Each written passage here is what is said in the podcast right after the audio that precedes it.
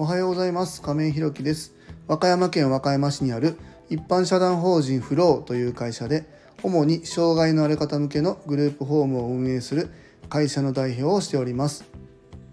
今日はサービスに差なんてない差があるのは人だけというテーマでお話したいと思います。本題に入る前にお知らせをさせてください。一般社団法人フローでは障害者グループホームを来年2月に和歌山市の三日面というところで開所いたします。それに伴いまして入居者様とスタッフを募集中です。そちらの詳細などは公式 LINE やノートでもご案内しておりますので、ぜひ概要欄のリンクからご覧いただきますようお願いいたします。そんなこんなで本題です。今日はサービスに差なんてない差があるのは人だけというテーマでお話ししたいと思います。えっ、ー、とこれ今日もね本当あの題名というかテーマでほぼほぼ話は終わりなんですけど、まあ、ちょっとここを広げて深掘りしていけたらなというふうに、まあ、思ってます。あのサービスってね、まあ、いろんなことがあると思うんですけど、まあ、今回ね僕たちが来年の2月に立ち上げる、まあ、障害のある方向けのねグループホームっていうのもあの以前にもお話しした通り和歌山市内には、えー、70件以上おそらく、まあ、あるのかなというふうに、えー、把握しております。まあ、70件ぐらいあったとして、えー、大体1つの棟で5人ぐらいだとして、まあ、350部屋ぐらいが、まあ、和歌山市内には部屋数としてはあるというところで。でその中でねいろんな、えー、グループホームの特徴っていうのが、まあ、あると思います。うんえーと、例えば、えー、うちだったら、えー、一軒家を少し改装してね、えー、シェアハウス的に住むっていうところもあれば、えー、もともと新築からね、えー、建てて、えーとまあ、車椅子でも入りやすいえなおかつ通路も広いとか、えお風呂が大きくて、え入りやすいみたいなねいろんな、まあ、設備だったりっていうのがあると思います。で他には、まあ、サービスでいうと食事のところとかですかね、えー、施設内でえ作っている100%手作りでやっているところもあれば、えコロナだからっていうことでお弁当っていうところもあるし、え冷凍食品だったり、うんまあ、取り寄せたりねするところもまあまああるというところだと思います。これまあ和歌山市内70件あれば、まあ、70通り、まあ、あると思うんですけどこれってねほぼほぼ僕差がないと思ってってるんですよ。まあ、もちろん僕ところのグループホームは食事ももともと僕が飲食店で働いてたっていう経験もあるので食事は100%手作り、まあ、僕だけじゃないんですけどね作るのは。スタッフにも作ってもらって、えー、やっていくんですけども食事は手作りというところです。でもこれってね、えーと、グループホーム他に、えー、うちだけじゃないと思うんですよその飲食やってたかどうかは別としても100%手作りで料理やってますよなんていうところはもちろんうちだけじゃないし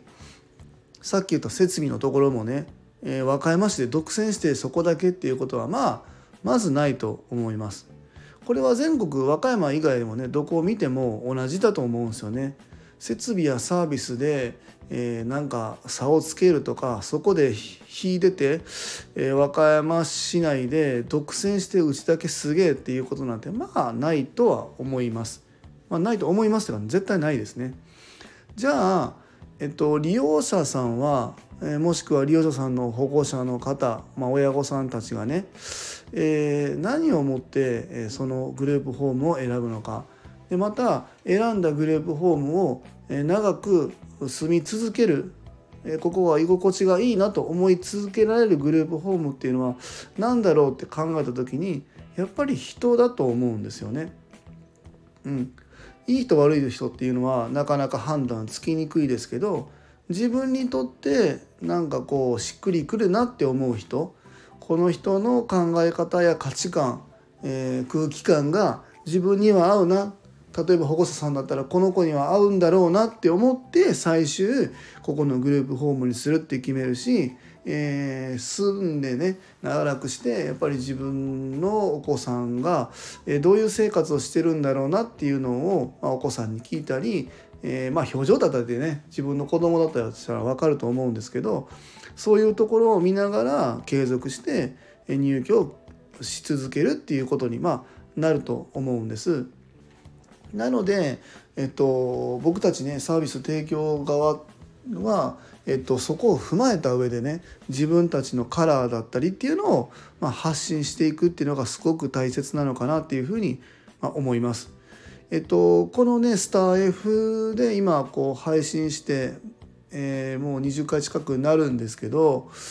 えっと、僕がここで発信してるっていうのは、まあ、もちろん宣伝っていう意味もあるんですけど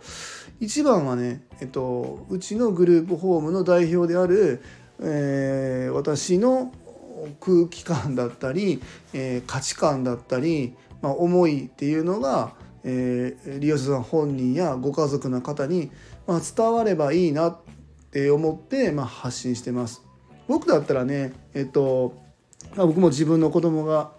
重度の自閉症なんですけど、え、ゆくゆくはね自分たちがこう先に年老いて自分の子供をグループホームなりっていうところにまあ入るっていう形になった時に選ぶ決め手っていうのはそこなのかなっていうふうに思います。今こう新築で建ててる設備やグループホームっていうのたくさんあるんですけど結局ね5年10年15年20年って経っていけばもちろん新築ではないですよねどんどんどんどん古くなっていく中で、えー、そこのグループホームの空気感、えー、価値観思いを共有できるっていううちの子供とこう重ね合わせられるっていうところが、えー、選ぶ決め手続けて入居できる決め手になるのかなというふうに思ってます。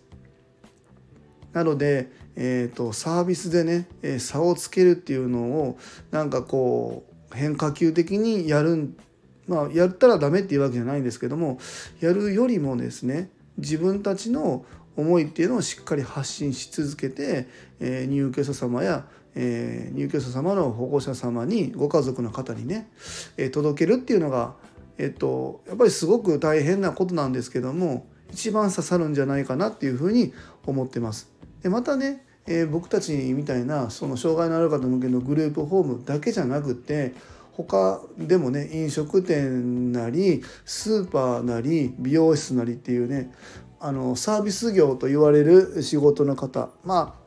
僕お客さんいない仕事っていうのはないんで基本的にはどの業種もサービス業っていうのは僕はそういうふうに思うようにしてるんですけども対お客様がいる仕事っていうのは基本的にはやっぱりサービスの質はもうほとんど差が自分的にはないと思ってるので、えー、自分たちの大団体だったり会社だったりコミュニティの思いを発信し続けるのが最終的には刺さるんじゃないかなというふうに思っております。えー、今日はサービスに差なんてない差があるのは人だけというテーマでお話をさせていただきました。最後までお聴きくださりありがとうございます。次回の放送もよろしくお願いいたします。今日も素敵な一日をお過ごしください。一般社団法人フローの亀井宏樹でした。それではまた。